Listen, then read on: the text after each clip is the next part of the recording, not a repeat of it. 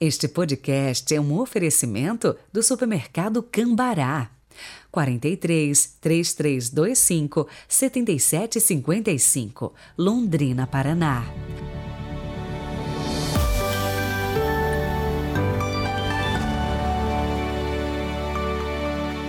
Terça-feira, 21 de junho de 2022. Bem-vindos a mais um podcast Evangelho do Dia. Com a graça de Deus, espero que vocês estejam bem. Estando na graça, quem pode não estar bem, na é verdade? Rezemos. Pelo sinal da Santa Cruz, livrai-nos Deus, nosso Senhor, dos nossos inimigos. Ó Deus, fonte dos dons celestes, reunistes no jovem Luiz Gonzaga a prática da penitência e a admirável pureza de vida. Concedei-nos por seus méritos e preces imitá-lo na penitência, se não o seguimos na inocência.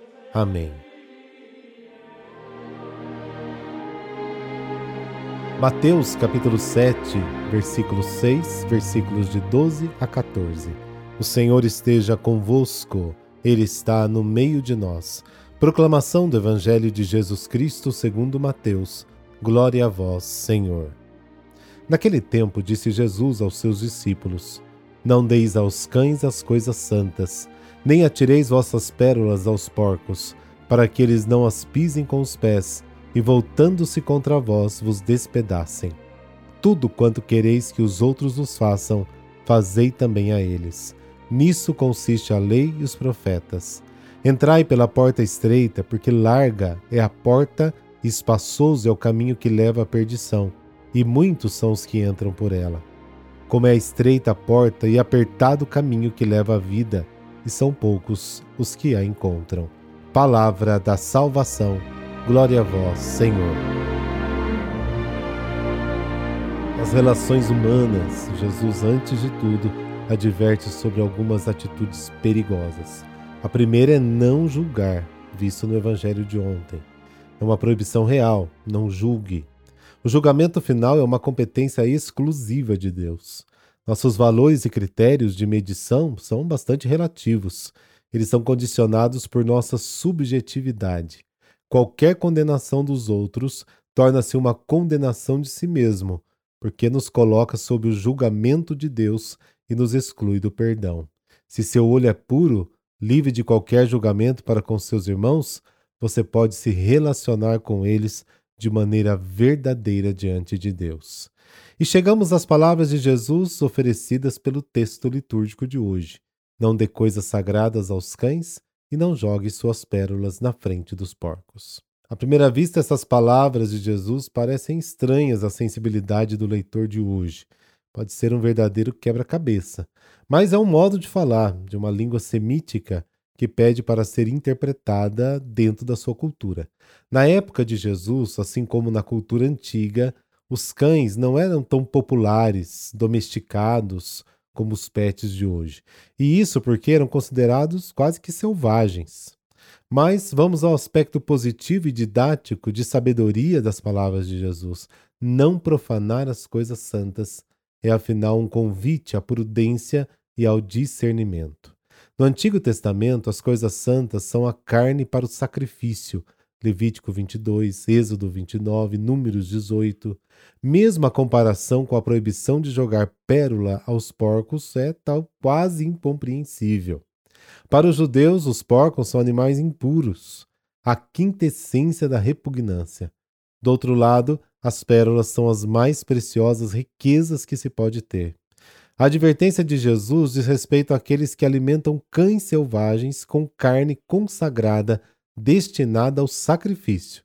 Tal comportamento é perverso, mas também geralmente imprudente, porque não eram alimentados, os cães não estavam acostumados a receberem comida assim tão de graça, e portanto, devido à sua fome insaciável, poderiam voltar e agredir os seus próprios benfeitores. Na parte final do discurso, Mateus relata, entre outras coisas, uma advertência conclusiva de Jesus que nos convida a fazer uma escolha decisiva para entrar no reino dos céus, a porta estreita. A palavra de Jesus não é apenas algo a ser compreendido e interpretado, mas, sobretudo, deve tornar-se vida. Agora, para entrar no reino dos céus, é preciso percorrer um caminho e entrar na plenitude da vida por uma porta.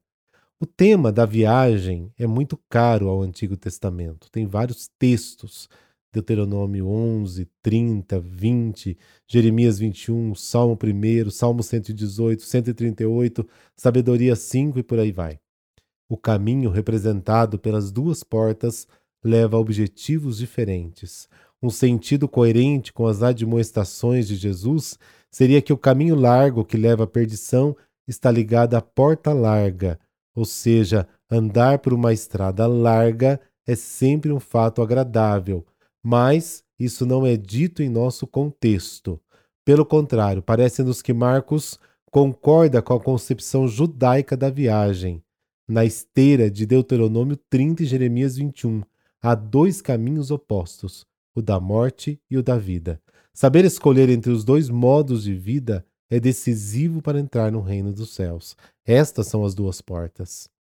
Quem escolhe o caminho estreito, o da vida, deve saber que está cheio de aflições, meios apertados, provados muitas vezes pelo sofrimento por causa da fé.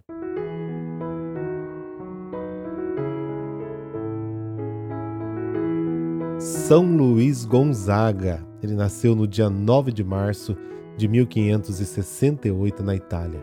Era o primeiro dos sete filhos. Seu pai, que servia ao rei da Espanha, sonhava em ver seu herdeiro e sucessor ingressar nas fileiras daquele exército. Por isso, desde pequenino, Luiz era visto vestido como soldado, marchando atrás do batalhão ao qual seu pai orgulhosamente servia. Quando tinha 10 anos, foi enviado a Florença, na qualidade de pajem de honra do Grão-Duque de Toscana.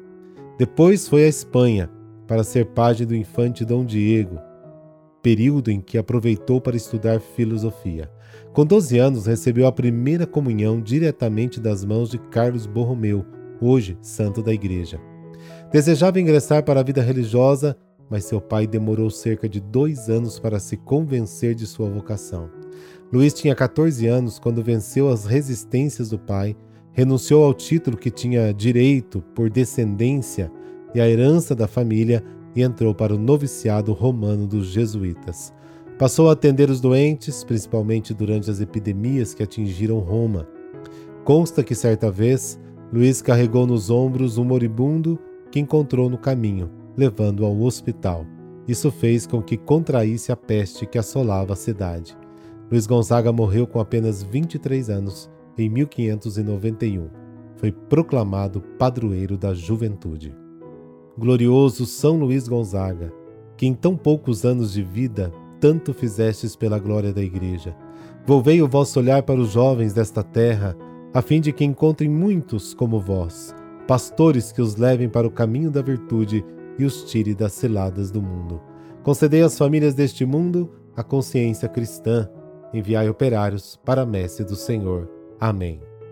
Por intercessão de São Luís Gonzaga, dessa bênção de Deus Todo-Poderoso, Pai, Filho Espírito Santo. Amém. E eu quero fazer uma saudação especial aos amigos e ouvintes da paróquia São Luís Gonzaga, aqui vizinha da minha comunidade. Aliás, essas duas paróquias ficam na mesma avenida, Avenida São João, aqui em Londrina. Boa festa do padroeiro aí para vocês. Boa terça a todos. Nos falamos amanhã.